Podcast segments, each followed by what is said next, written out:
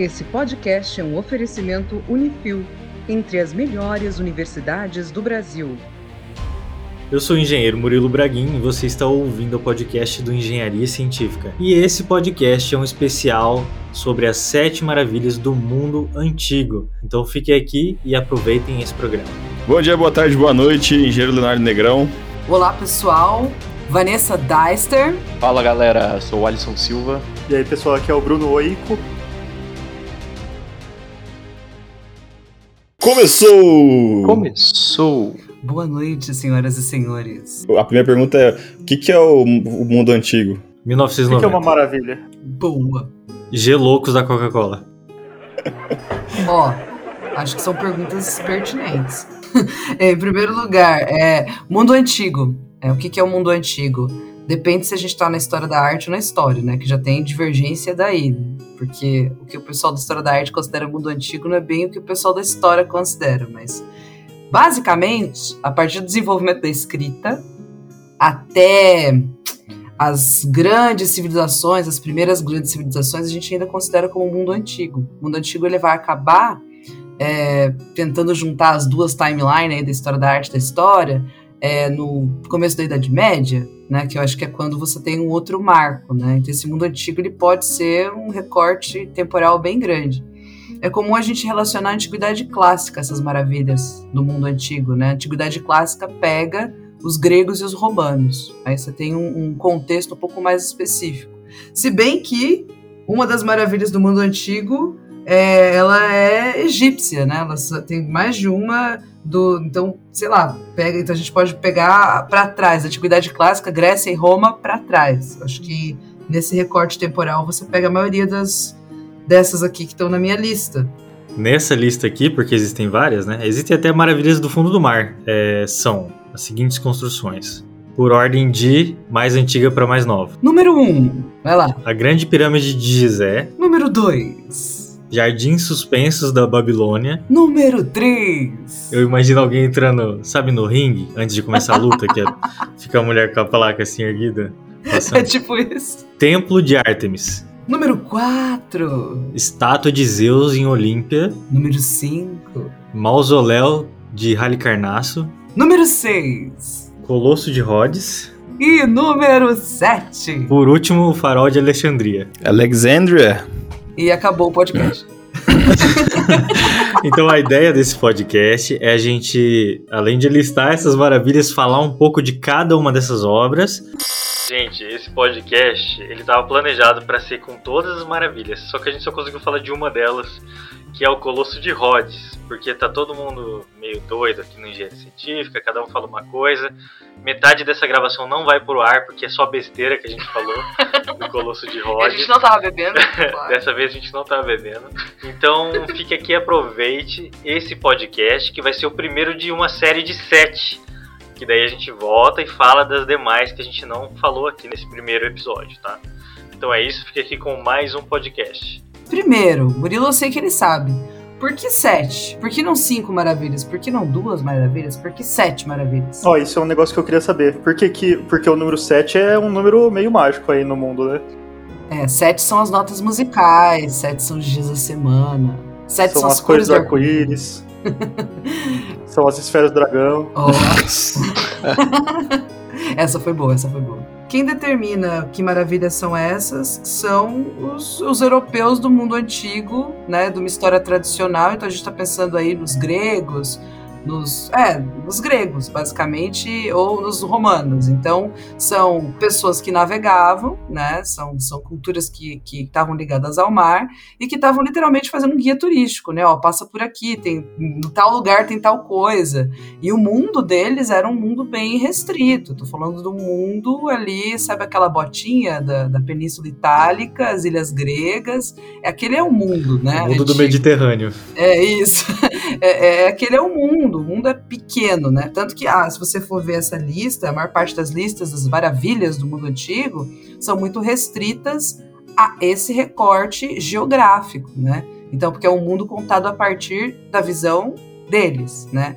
E são sete porque são cinco planetas mais o Sol e a Lua, né? que é o, Isso, é o- são as constelações que eles conheciam, é o universo que eles conheciam, né, do, do céu, que vai conversar com esse mundo, esse universo da Terra. Então, eram muito mais, né? Pontos turísticos, maravilhas, mas eles restringiram a sete porque tinha essa coisa meio é, desse número 7 ser um número importante, número da perfeição, que a gente sabe que, que não é, né? Tem muito mais planeta e tem, tem muito mais. é, existem muito, muitos outros corpos celestes, mas é, ficaram a 7 por ser também esse número que aparece em outros lugares, enfim. Acho que dá para começar a pensar por aí, né? Que a gente está falando de uma visão muito específica, né? De, de mundo. É, exatamente. E as sete, assim, é, limitadas, né? Ali ao Mediterrâneo, onde os caras passaram. Eu já vi, já fui lá, ou meus antepassados presenciaram. E é isso aí que existe no mundo, né? Não existe a China, por exemplo, nessa época, né? Não existe nada além disso. As listas, que tinham muito mais maravilhas, eram de Antípatro de Sidon, Calímaco e até o Heródoto. Então você tem figuras importantes desse mundo antigo que ajudaram a compor essas maravilhas. Foram feitas tipo, a muitas mãos. Mas aí, assim, como parte se perdia, como eles não chegavam a um consenso, né? Criou-se a cultura do número 7. As sete maravilhas do Mediterrâneo. Essa foi a origem do TripAdvisor? Provavelmente. É, cara, o TripAdvisor era antigo aí. É, eles estão pensando nisso, onde nós passamos, onde nós gostamos. E é interessante, assim, se existe até hoje, é porque, de alguma forma, nós gostamos desses marcos, né? Ah, você não visitou o Rio de Janeiro se você não foi no Cristo, ou você não visitou Paris se você não foi na Torre Eiffel. Então a gente gosta, né, dessa cultura dos grandes monumentos, dos símbolos. Isso é uma coisa que, que bate na identidade, né, de um povo. Então, é, é, isso, isso depois se expande para o resto do mundo de fato, mas a princípio as maravilhas do mundo antigo estão restritas, né, geograficamente. Aí os gregos determinaram sete e depois todo mundo pra frente copiou. Falou, não, beleza, são sete. Todas essas sete maravilhas existem até hoje? Não. Só uma existe. Só a Só uma. pirâmide. Só uma tá Pirâmide é completamente em pé, né? O resto é, É, tudo. o resto tudo, Ou é ruína, ou. O resto tudo se acabou, infelizmente, porque tinha maravilhas muito maneiras, viu? Se fossem gírias, não tinha acabado. E tem uma relação também com as bases daquilo que o homem poderia alca- alcançar, não só a base de beleza, mas no sentido civilizatório. Então, olha, as pirâmides do Egito têm um marco ali de um, de um ápice cultural. A engenharia e a capacidade de construir coisas grandes, né, e, e sólidas, isso vira um marco daquela civilização, um marco daquela cultura, um marco daquela região. Então, aquele povo ele é mais é, desenvolvido, ele merece respeito porque ele tem uma pirâmide gigante, uma estátua gigantesca, um mausoléu aqui, né? Então isso também é interessante, né? Pensar que a engenharia marca o desenvolvimento da cultura. É uma demonstração de poder, de riqueza. Sim, e até hoje, demonstração de poder e riqueza. Tanto que é muito comum é, as pessoas esquecerem dos povos originários da América do Sul, principalmente quando a gente pensa aqui região do Brasil, porque nós tínhamos milhares e milhares e milhares de, de nossa, línguas e, e culturas diferentes, só que uma coisa existia em comum entre essas culturas que estavam no Brasil, né? Antes da chegada do europeu, que era essa não necessidade de construir grandes monumentos. Pensa bem, o Brasil, ele, ele tinha tudo, ele dava água, ele dava abrigo. As culturas que estavam aqui no Brasil desenvolveram uma arquitetura, uma engenharia que é, não fazia parte desse negócio do monumento. O negócio do construir mais alto é muito europeu, né? Então, quando o europeu vem para cá, um dos motivos até de discussão foi ah, eles são menos civilizados porque eles não desenvolveram grande, grandes construções. Então é, é bem profundo, né? É uma discussão bem legal mesmo. E como foram feitos esses registros aí? Tem imagens, tem pinturas, é só escrito? Que Oh, muitas delas não Era tem escrito, registro mesmo arqueológico. Por exemplo, o Jardim Suspenso da Babilônia.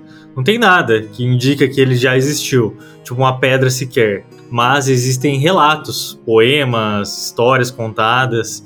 E algumas delas, sim, a gente encontra lá os restos das construções, entalhes de esculturas, né, tipo moedas, brasões, que mostram como seria aquela maravilha, que é o caso, por exemplo, do farol de Alexandria, que foi retratado em algumas moedas. Cada moeda dava uma noção do que ele era, não exatamente como pode ter sido construído, né? Porque é uma representação apenas. Mas é bem interessante saber a história dessa forma.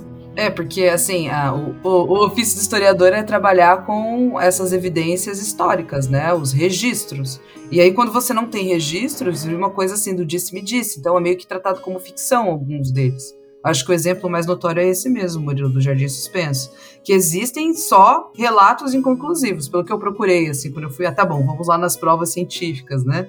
É relato inconclusivo. Aí você tem, talvez, o que eu achei, que a 480 quilômetros ao norte do que o pessoal acha que né, seria o lugar mesmo onde deveriam ter existido jardins suspensos, lá no, nos assírios, lá lá para frente talvez tenha algo parecido com o que foi descrito. Então, pode ser também que esses relatos são tão vagos e é tão assim, alguém me disse que existia um jardim suspenso em tal lugar que o negócio deslocou de, de, de, de localização, a ponto da gente não conseguir mais encontrar os vestígios, que nem sabe onde procurar alguns deles. Né? Mas pode ser um, um pouco de mito também? Ah, com certeza. Tem um mito que o Murilo é alto, por exemplo. não, cara, É isso que é legal, porque eu gosto quando a, o mito se mistura com a história e criam coisas legais, assim, no nosso imaginário. Eu fiquei hum. vendo aqui as fotos do Colosso, do, da estátua de Zeus, e eu fiquei pensando, será que era assim mesmo? Porque você ficou 100 anos imaginando o dinossauro daquele jeito lá, né? Aí hoje em dia vem um cientista aí pra estragar tudo e fala que ele tinha pena. É, uma galinha gigante. Uma galinha gigante. Aí cadê aquele dinossauro do filme? Acabou o dinossauro do filme. Você descobrir que hoje em dia que essa estátua ela era de plástico. Então deve ser meio romantizado, né? Porque, né, uma história. Quem conta, então. um, um, quem conta um ponto aumenta um conto, alguma coisa assim, né? Não. Não. Quem conta um conto aumenta um ponto. É isso aí. Mas o Colosso de Rhodes é totalmente isso. Devia aparecer um monte de galho amontoado. você digitar hoje no Google Colosso de Rhodes, você vai ver uma estátua gigante de bronze. É a personificação do deus Sol, lá de Hélio, né, o deus grego, construído na cidade grega de Rhodes, de 292 a 280 de Cristo. É uma estátua que tinha 30 metros de altura e 70 toneladas. E daí a figura que é mostrada na história, que é uma figura romantizada, é um homem com as pernas abertas e a passagem dos navios é por baixo das pernas dele. E ele tem uma tocha na mão ou no topo da cabeça. Em algumas representações, ele segura também uma espada, uma arma. É como se fosse uma, uma posição assim vitoriosa. Mas é dito que não era bem assim. A estátua não tinha esse formato, não tinha essa pose. A verdade é que essa estátua é um, um grande estátua da liberdade pelada, né? Fica imaginando quem tava passando de barco, o que que via quando olhava para cima. Nossa, espero que não seja realista, mas tratando-se. Da... Aí é legal falar isso, né? Tratando-se de uma escultura grega, provavelmente ela era realista, então é, dá para ver embaixo que tinha. Na verdade, embaixo, é, provavelmente se ela tava nua, ela não. É, ela tá completamente nua. Não, nas ilustrações eles colocam essa coisa meio com pudor, né? Eles cobrem uhum. as partes íntimas da escultura, mas não faz um sentido. Paninho. É, esse paninho ele não faz parte do mundo pagão, então provavelmente era uma estátua completamente nua. O que eu acho que ia ser considerado meio ofensivo, né? Você passar por baixo. não sei. Não, não, realmente não faz muito sentido nem a pose e assim, por ser de bronze, faz sentido porque a gente tem a referência da escultura grega, da estatuária grega, a partir de cópias romanas feitas em mármore, mas os gregos faziam muitas esculturas em bronze. Era o material mais usado até do que o mármore. Só que depois, por conta de guerras, de conflitos, eles derretiam essas estátuas para fazer armas, né? a gente tem algumas estátuas que a gente só conhece a, a cópia romana por conta disso, que o original se perdeu, porque provavelmente alguém derreteu para fazer uma arma, né? Mas nesse, imagina para fazer a fundição de um negócio desse tamanho de bronze naquela época, é, pensando também é, na engenharia imagina. da coisa, manter em pé aquilo ali. Não sei. Por isso que, que dizem que é mito. Mas eu só sei de uma coisa: se ele tava nessa posição, uma tonelada das 70 que ele tinha, a gente sabe onde tava. pra que, que serviu? No joelho, cara. No joelho. Cara não ia fazer um negócio pequeno ali, né? Ia ser um negócio assim: olha, você tem certeza que você vai entrar aqui na cidade? Tem certeza que você quer conquistar esse porto? tem, que, tem, que perguntar pra Vanessa, né? Como é que ele era arte nessa época. Olha, a e muita gente me pergunta, sabia? Nossa. que deselegante. Então, muita gente me pergunta isso, é, a questão do, do tamanho, né, de algumas partes do corpo. Primeiro que, é, dependendo de quando foi feita, você tem um momento que é o, o geralmente, lembrando da sua aula de história lá da, do ensino médio, né? Você tem três, você divide a, a arte grega geralmente em, em, três períodos, né? Você tem o período arcaico, mais antigo, que elas não são naturalistas, esculturas, o clássico, que elas são naturalistas, e o helenístico, que elas são naturalistas e mais exageradas. Então, assim, se for é, o Colosso de Rhodes, se ele foi construído no período clássico, ele tinha uma proporção que a gente chama de proporção de policleto, que são sete cabeças. Então você pega o tamanho da cabeça, tá? De cima, tá? Você pega o tamanho da cabeça e aí você, é, você é, é, multiplica seis vezes. Então o corpo tem que caber nessas sete cabeças. E aí era comum quando eles chegavam na parte ali dos órgãos sexuais, eles diminuírem um pouco dependendo do tamanho da escultura, eles faziam de propósito um pouco menor para não chamar atenção. Porque existe assim, pensa que os princípios da estatuária clássica, da arte clássica grega, e, e, os romanos vão copiar muito, né? De maneira geral, é você trabalhar com ideais de simetria, harmonia, proporção. Você tem toda uma construção também filosófica sobre é, a beleza, sobre a moral, né? Então não ia ser de bom tom, por mais que eles fossem pagãos, fazer um negócio muito grande, né? Então é possível que eles tenham diminuído. E isso é comum tanto nos gregos, nos romanos, vocês vão ver isso depois do Renascimento, né? Por exemplo, o Davi do Michelangelo, ele tem 5 metros com a base, né? É uma estátua gigantesca. E os órgãos sexuais são bem desproporcionais, porque ele sabia que ia ficar assim um pouco aparente demais. Então, uma estátua que está de pernas abertas, é, provavelmente eles não iam cobrir, mas eles iam diminuir, né? Ia ficar meio desproporcional mesmo. Por mais que a ideia ali seria mostrar virilidade. Mas não parecia um sino, então. Te falar que o ser humano, cara, a gente é moldado por isso, né? Sim, sim. A, a cultura humana inteira em volta A gente do... homem, né? A, mulher, a gente, todo mundo. Meu, tenho certeza que colocaram a p... gigante lá no, no, no Rhodes. Né? Essa estátua, esse colosso me lembrou muito o Colosso que luta com o Kratos no God of War 2. Não sei se vocês é jogaram. É porque ele. é ele mesmo. É ele? Ah, é ele? É ele. É ele. Caramba, sensacional. Que maneiro, cara. Agora eu gostei mais, viu? Porque eu lembro dessa luta aí. eu tava lá, né, meu? Eu tava, tava lá. lá, enfrentei ele. Faz muito sentido porque a gente entra na estátua em determinado momento no jogo, né? E daí tem toda uma estrutura interna de, de ferro e tal. A gente vai descendo por tipo uns andaimes, né? É, e ele era bem assim mesmo, uma estrutura com uma pele de bronze, que é o como foi feita a estátua da liberdade. Sim. Essa estátua foi feita pelo escultor grego Cares, de uma cidade chamada Lindus. E olha só, aí gente ficou falando aqui meia hora sobre a postura do Colosso. Esse escultor se suicidou depois da construção porque disse que não fez sucesso que ele gostaria, não teve a repercussão que ele gostaria. Se não teve a repercussão, já dá para imaginar que não era essas coisas, né? É. Pois é. Será que o Colosso do Rhodes é outra coisa? é a arma que ele tava segurando lá. o que é interessante dessa estátua que ela foi construída após uma batalha. Teve um cerco ali na cidade. O Ptolomeu I do Egito se aliou aos ródios que estavam ali cercados pelo exército macedônio e conseguiu expulsar os atacantes. Expulsou de uma determinada maneira que os macedônios abandonaram tudo que estava para trás, né? As balistas e tudo que tinha de metal e madeira, todos os barcos. Eles usaram esse espólio de guerra para fazer estátua. Então eles derreteram tudo isso, derreteram lá o, o bronze, o ferro para fazer estrutura interna e construir a estátua a partir disso. Eu achei tão interessante porque demonstra assim, ó, na sua cara, sabe? Vocês tentaram invadir, não conseguiram e, e a gente ainda fez isso com o que sobrou. É, e faz sentido, porque provavelmente eles fizeram de estátuas, né? Por sua vez, as armas foram provavelmente derretidas, né? Estátuas que foram derretidas para a fabricação das armas, né? Era Olha aí. esse é um mito é, que faz a... sentido.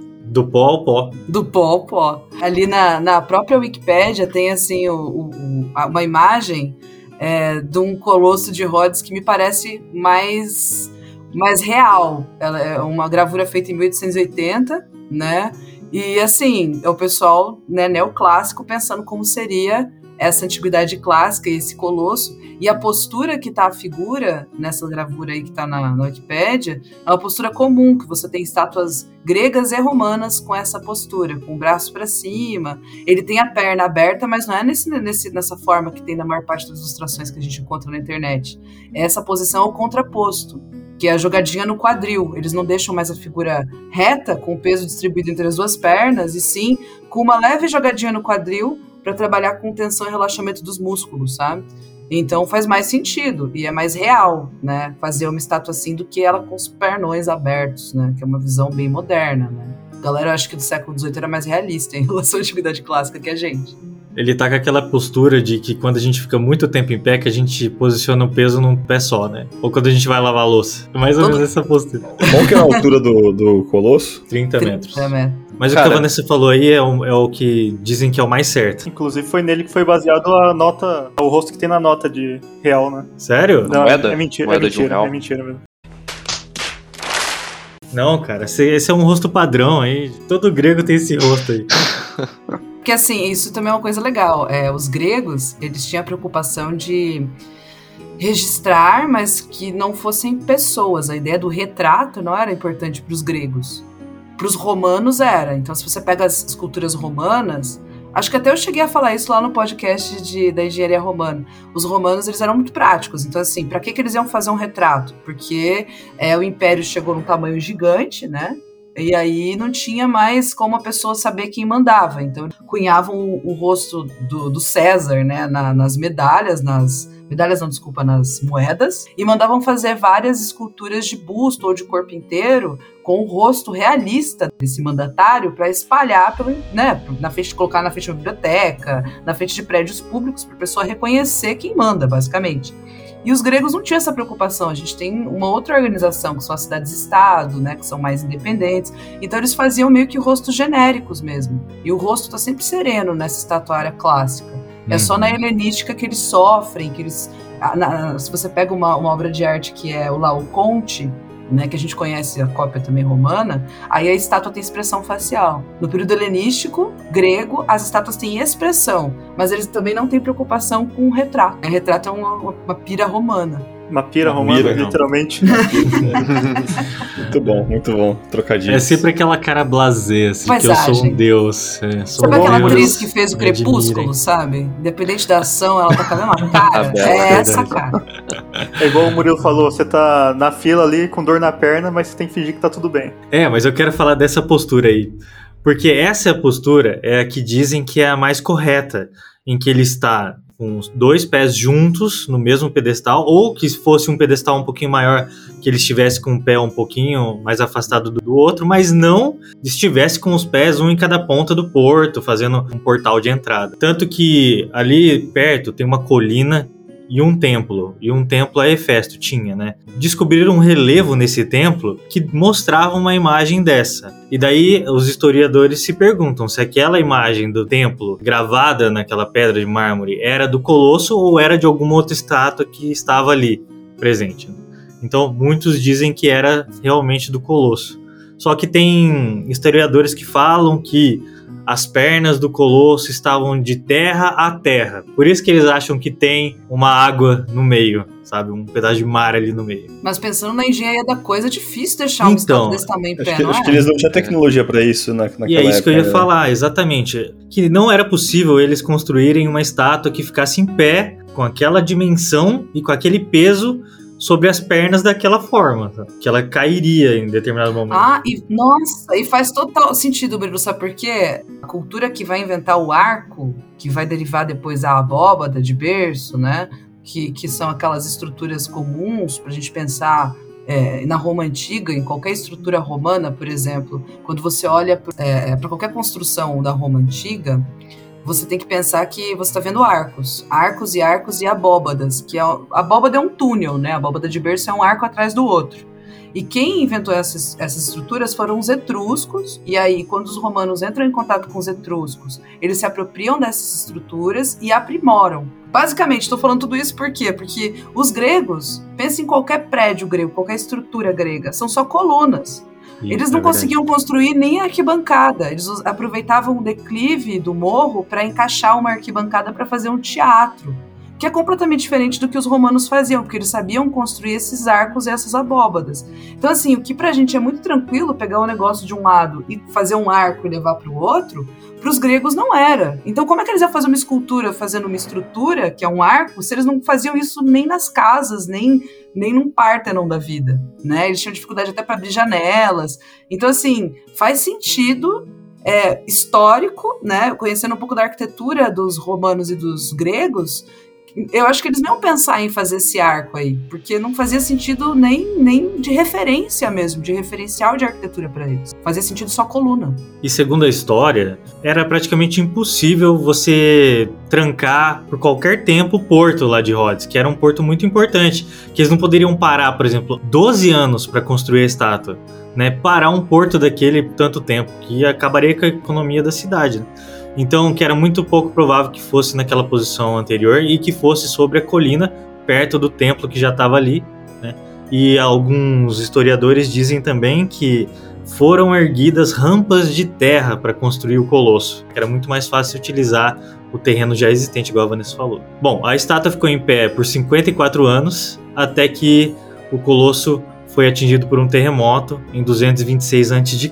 E o terremoto também danificou grandes porções da cidade, incluindo o porto e alguns edifícios. E a estátua teve os joelhos quebrados e caiu e ficou ali no chão por 800 anos.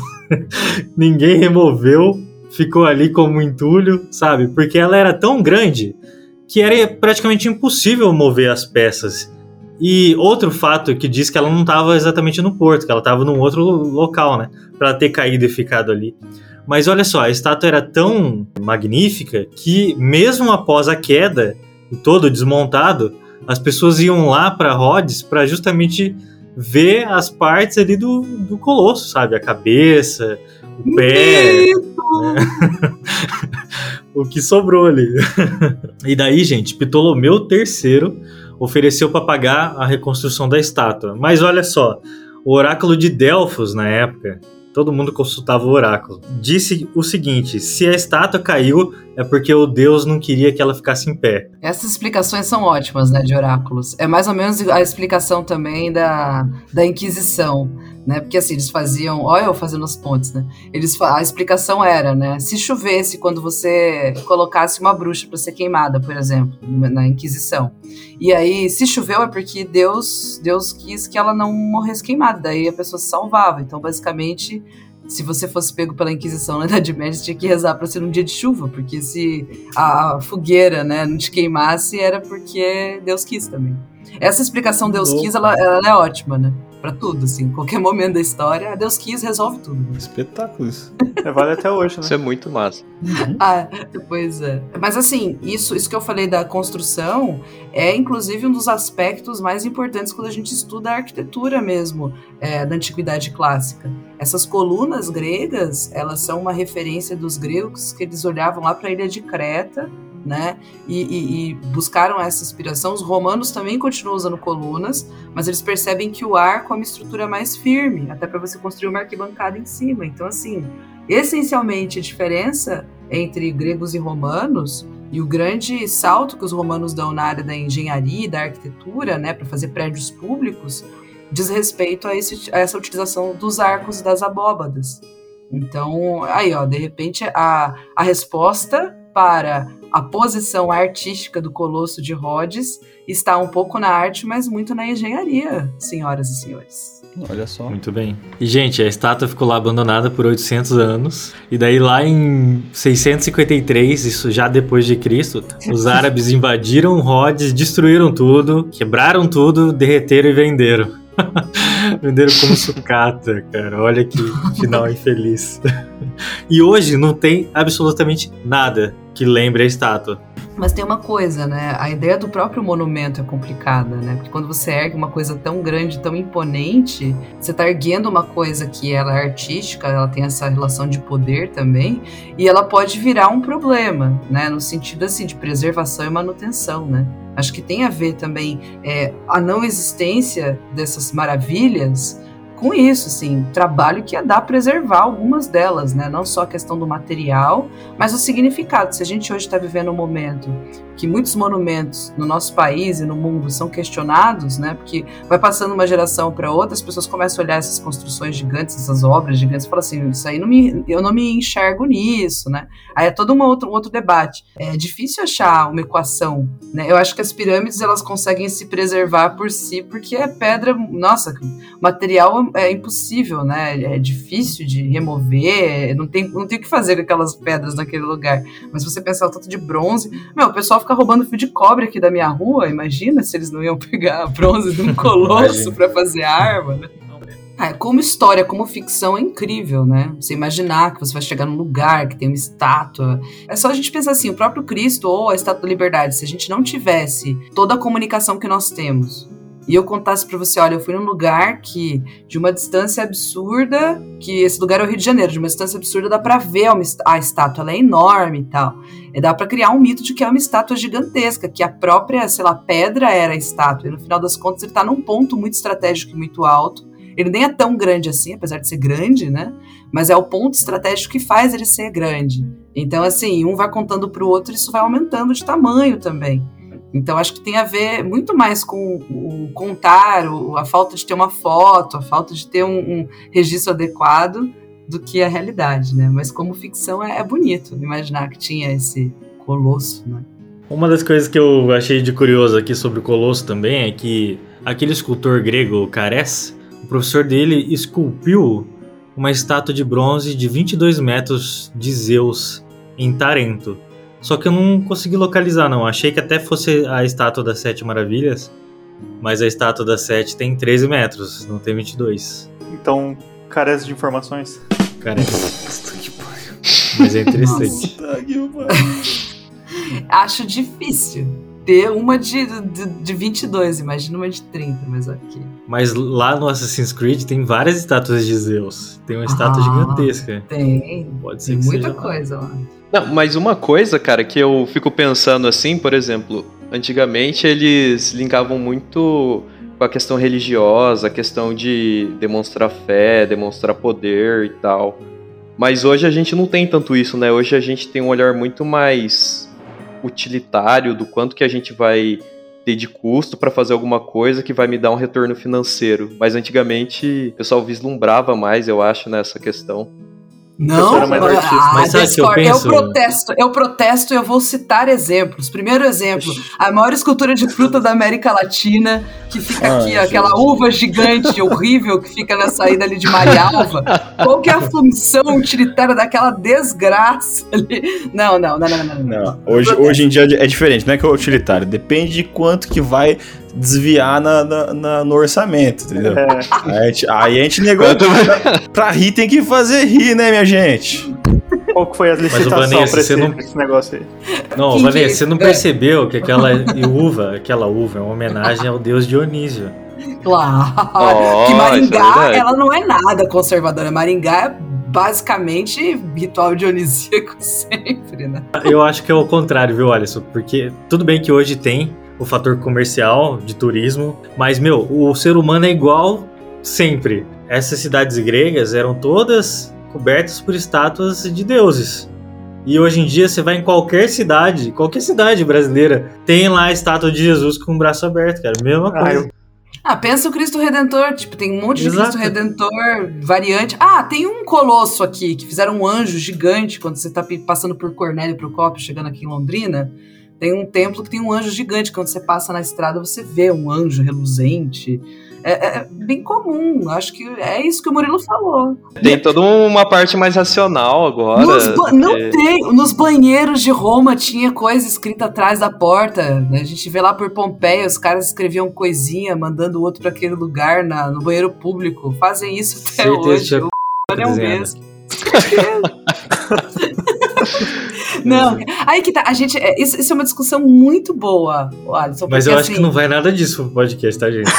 ah. Porque a religião atual é tabu. Tá ótima, né? Ah, tá. Uhum. É assim, é, é, complicado falar da questão religiosa, porque é, se você fosse, por exemplo, você tem aqui em Londrina, tá? Você tem estátuas de Virgem Maria em alguns bairros que são depredadas. É, então. É, é Virgem Maria, mas que o pessoal católico ergue, os evangélicos não gostam e depredam. E aí, né? Então, Aí é cara, verdade, mano. É, é isso complicado. Esse assunto é tenso pra colocar mesmo no podcast. Mas não é a. Como é que é? Adoração de.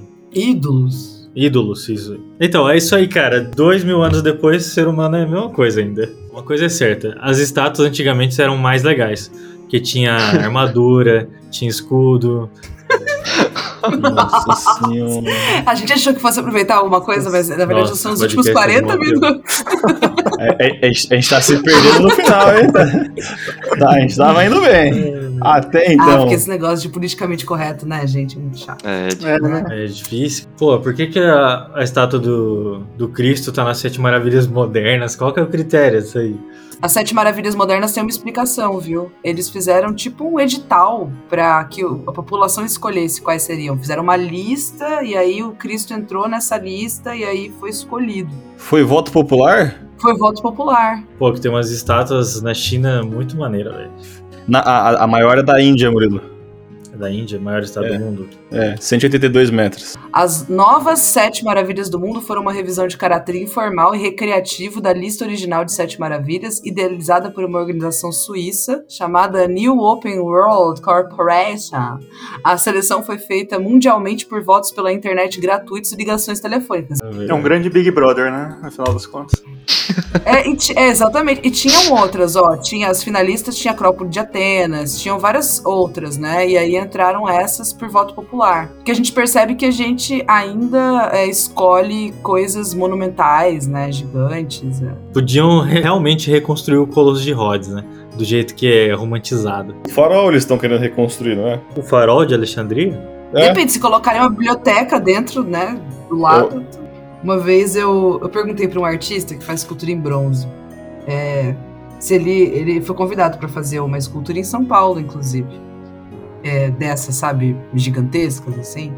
E ele é um artista, até que ele é bem famoso. E aí eu perguntei, ah, por que, que você não aceitou fazer um monumento de acordo com as suas esculturas, né? Porque ele faz esculturas basicamente de homens jovens negros, agora tá fazendo de mulheres é, negras e, sabe, situações do cotidiano. Ele faz monumentos para pessoas comuns. E aí eu pensei, poxa, ia ser muito legal ter uma escultura gigante de uma pessoa comum. E ele me respondeu, não, né? Porque quando você constrói um monumento, é aquela, aquela- aquele discurso, né? Quando você constrói um monumento, faz sentido pra gente agora. Mas eu tenho filhos e quando eles crescerem, talvez não faça sentido pra eles, vai ser um negócio gigante que vai dar trabalho pra guardar, pra manter. Vai ter gente que vai querer derrubar, vai ter gente que vai querer manter. Então, não é melhor a gente não construir monumentos, né? E eu lembro que essa resposta ficou na minha cabeça, porque porque qual necessidade é essa que a gente tem de construir coisas gigantescas, se não uma manifestação de poder, né?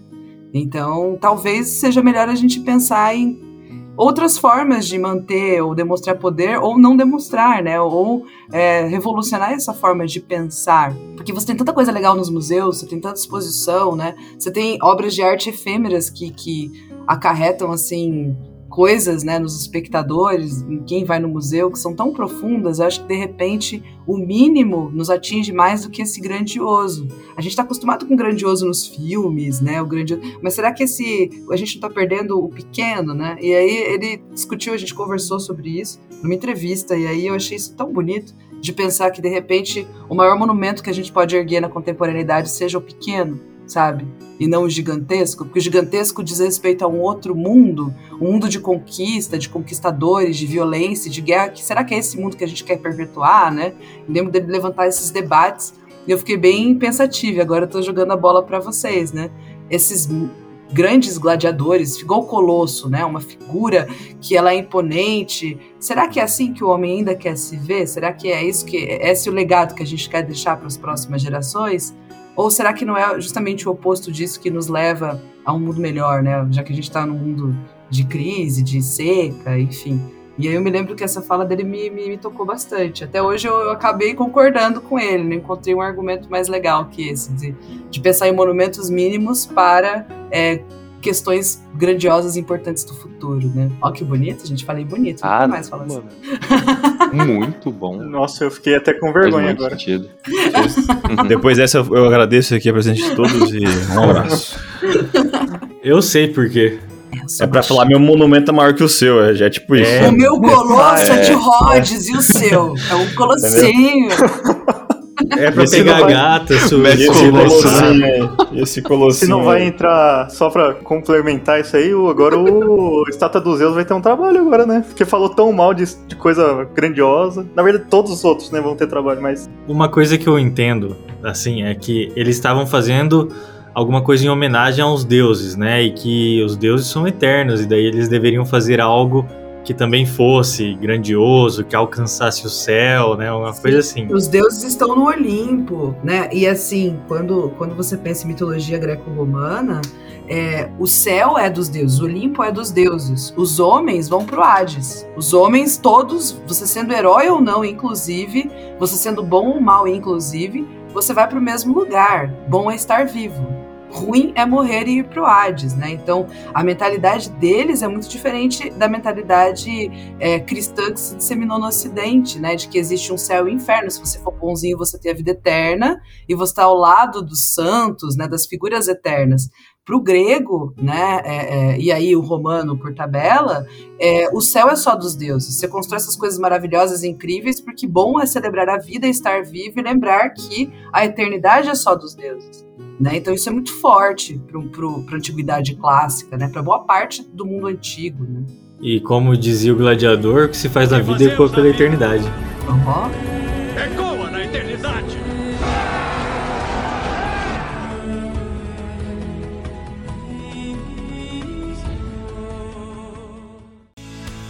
Você que é ouvinte aqui do Engenharia Científica, você que gosta do nosso conteúdo, você pode seguir a gente lá no nosso Instagram, arroba engenharia.científica. Converse com a gente, mande sugestões de pauta, ou venha gravar conosco através da sua empresa ou mostrando a sua pesquisa acadêmica. Todos são bem-vindos no Engenharia Científica, um podcast para falar de engenharia com propriedade, bom humor e muita irreverência. Então é isso, pessoal. Muito obrigado e até a próxima.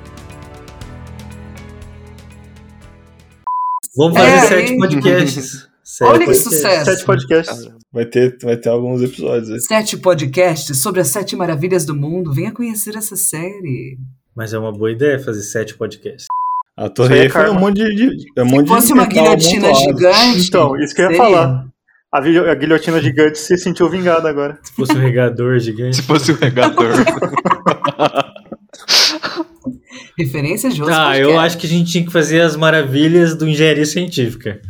Porque eu não Nossa. concordo, não. Quais são as maravilhas da engenharia? Se você tivesse uma lista aí, qual que, que você colocaria? Cada um tem direito a colocar uma, hein? A torre Eiffel não ia estar lá, não. Eu colocaria o All-Star, o melhor tênis que existe. Pra quê, velho? Porque ele machuca seu pé quando você coloca ele, porque você tem que ser digno de usar o All-Star. Ah, agora eu entendi. É tipo um prêmio do Faustão, um Melhores do Ano. A gente pode colocar o que gente quiser. É! Aí, depois de Ah, quantos tá. podcasts? 100 que vocês fizeram já? É tipo o top 10 do Roof Spot lá, aquele site lá, as coisas coisas assim. É tipo uma lista do BuzzFeed. Entendi. Isso. Isso. Exatamente. exatamente. Clique aqui e descubra quais são as sete maravilhas do podcast Engenharia Científica. É que naquela época ele só perguntar só até 7, então fazia top 7. Escolha um sabor de sorvete e vamos te dizer qual a maravilha do mundo você é. Não. Escolheu- Fala pro pessoal votar, ó, pros ouvintes votarem aí nos sete melhores podcasts. Nossa. Olha, vi. isso é legal, isso é legal. Olha, eu tô vendo aqui que você pode fazer uma viagem para conhecer as sete maravilhas do mundo. Essa viagem dura 27 dias. Custa 56 mil reais. 56 mil Vale a reais. pena? Tô de boa viajando pros museus que eu gosto. E, e detalhe que você não vai. Você vai ver as maravilhas, mas você não vai ver as maravilhas, né? Você vai gastar 57 mil reais e vai ficar parado. Não, Bruno, essa é do mundo moderno. Do mundo Ah, moderno. do mundo moderno. Ah, tá. É o mundo antigo, você vai ver a terra nua, sabe? Terra, de- terra devastada. Você vai ver o Colosso de Rhodes, você vai ver um Starbucks, sei lá, uma praia suja. Se não vai entrar no ar, então é mais um motivo pra falar mal do velho da van, então. Aqui, ó. Nossa. Você já pensou em fazer o, o editor colocar coisa assim de Jequiti no meio do, eu, ouvi, eu ouvi alguém sussurrando, eu pensei nisso aí agora. Dois segundos de áudio. É, bota um chiquiti. de um patrocinador, assim, uma coisa. É. Vontade de, a pessoa vai ficar com vontade de tomar uma Coca-Cola. Fugiu. Quando você olha pra. É que hoje eu não tô bebendo cerveja. Se eu estivesse bebendo cerveja, ia sair perfeito o podcast. Você já viu qual que é o... Você já viu qual que é o problema, né? É só abrir uma cerveja. Ai, nossa, pera aí, tá na ponta Aquela professora língua. que só vai alcoolizada da aula. oh, nem brinca com Chega isso. Chega a bater na porta. Jamais. O professor encosta na mesa e fala, eu quero ser perturbado hoje não. Vou botar um Gente. filme aqui. Não, eu tô travando hoje, tá? Tá tensa, porque eu acho que eu tô realmente cansado. It ends here.